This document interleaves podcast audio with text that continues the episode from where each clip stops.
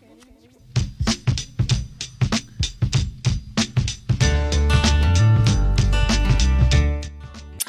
da da da da da da da again. Again. We just love this song. Yes, we do.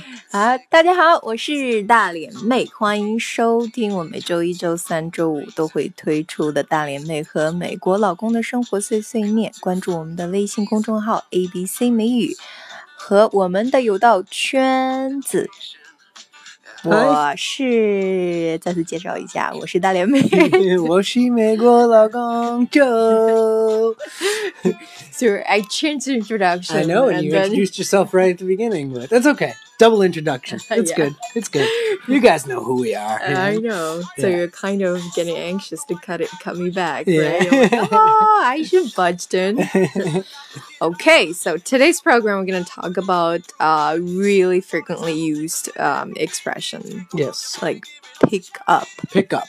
Yes. Yeah, we've already said like cheesy pickup lines. We're talking about cheesy, the word cheesy. right. But now 今天的节目中呢，就给大家讲一讲 pick up line，就是呃这个单词 pick up 可以多用很多的场合，比方说我们之前出的一个一档节目，就是特别俗气的就撩妹语，呃 cheesy pick up line，pick up 可以作为撩妹的意思。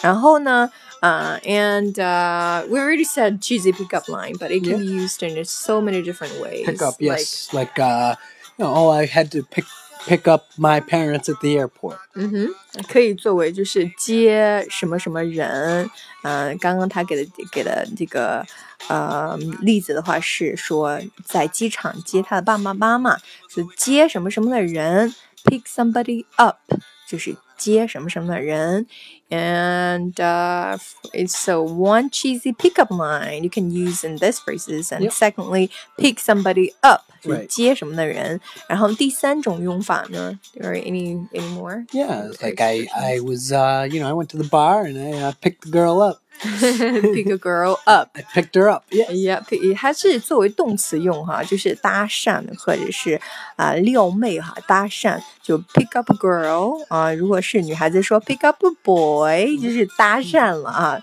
给人勾搭了，搭讪了。 That's what you use your pickup lines for. Your Yeah. Pickup lines is to pick her up. Yeah. Yeah, exactly. That's a perfect um, sentence. You use your pickup lines to pick up a girl or pick up a boy. Mm-hmm. All right, great. And you can see um, pick up something as well. Yes, like uh oh, you know, my um my sister had a TV she's not using anymore. Uh I went to pick it up. I picked it up at her house. OK，嗯、就也是表示说 pick，他刚刚说 pick somebody up，也可以说 pick something up，就是把什么什么东西捡回来。呃拿就是 pick 是有摘有捡的意思，pick something up 就是把什么什么捡回来的意思。然后说了这一点的话，给大家讲一点美国特别好，就是蛮有趣的一个现象哈。嗯、他们这边美国的家庭里面，所有一些就是一每家每户如果不要的一些什么东西啊，不是说废物， 就比方说柜子啊，或电视机呀、或者是。呃，所有可以用的东西，就是可以，可以，就是还是蛮好的东西。但我现在因为可能家庭装修啊，不需要那么多东西了，所以我我会一般会把这个柜子的话就放在我的屋门口，就是路的边边上。所有其他人看到的话，一般看到柜子呀，或者是电视机，很多人把电视机。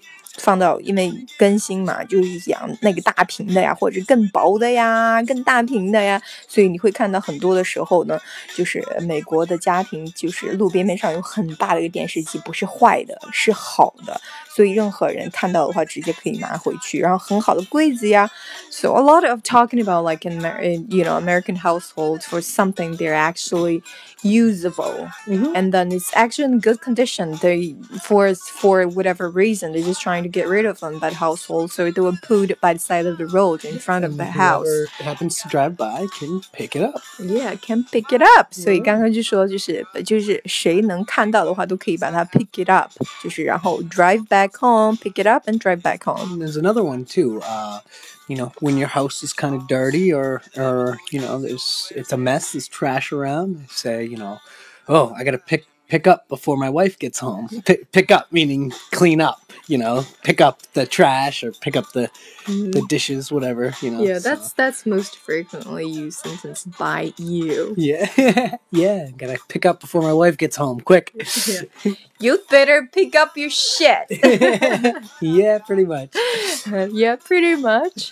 呃，那今天呢，就给大家讲一下 pick up 呃这个单词哈，它可以作为一个就是连着写，可以作为一个 单词名词，呃，作为就是搭讪语，就 cheesy pick up line 搭讪语。然后呢，还可以作为 pick somebody up 啊、pick something up，嗯、然后可以呃放到中间，可以放到末尾。然后 pick something up 就表示捡回来、捡起来。pick somebody up 就是可以说接某人，就比方说他呃，就刚刚周先生之前有举的例子，他说从机场把爸妈接回家，pick up。His parents at airport。然后我们刚刚也说，然后 pick up 分开来作为一个动词短语，也可以用作就是搭讪啊、撩妹或是撩男这样的一个动词短语，就可以说 pick up a girl，可以搭讪了一个和撩妹了；pick up a boy 就可以是啊、搭讪猛男了哈，就这样的动词用法。然后也刚刚给大家介绍了一点美国的一些，就是美美国一个蛮有趣的一个现象，就大家不要的东西放到路边边上，然后 anybody who sees it and you can pick it up and drive back home. So yeah, it's pretty yeah, it's pretty awesome actually. A lot. I just kind of amazing to see a lot of people putting you know pretty uh, putting stuff that was actually in a really good condition. You know, last time I took Skitter out for walking. Remember to clap people on the clacks on the street, Yeah, yeah, yeah. and there was a giant TV, Samsung. Oh, I'm yeah, I not- saw I'm that one. seriously, Yeah, I saw that that's one, yeah. that one. Yeah. I And saw then. And it's, it's, I'm like, are you kidding me? That that TV, it's really twice sizes our t- Yeah. TV. I was really gonna bring it back home, but I forgot to tell you. But oh well, I should have picked it up. that. it was probably broken. I know, but still, for that stuff, you can easily It was repair probably it. broken. Uh, I don't know. Anyway, it's that's it. Anyway, all right, but I really have the urge to pick it up. Pick it up. 哦， Pick 好 it up. ，pick it up。好，今天的节目就讲到这里。Pick up line, pick up somebody, pick up something, Mm, pick pick up something your mess. up, pick up your mess, pick up your shit，就讲到这里了。然后，呃，关注我们的微信公众号，我们以后会把我们所有的节目都会更新到公众号里面，公众号也会越来越丰富起来。大家有什么节目的意见呀？ 还有什么任何想对我们想说的话呀？啊，都可以跟我们说。OK, everyone, see you next time。Bye，bye，everybody，再见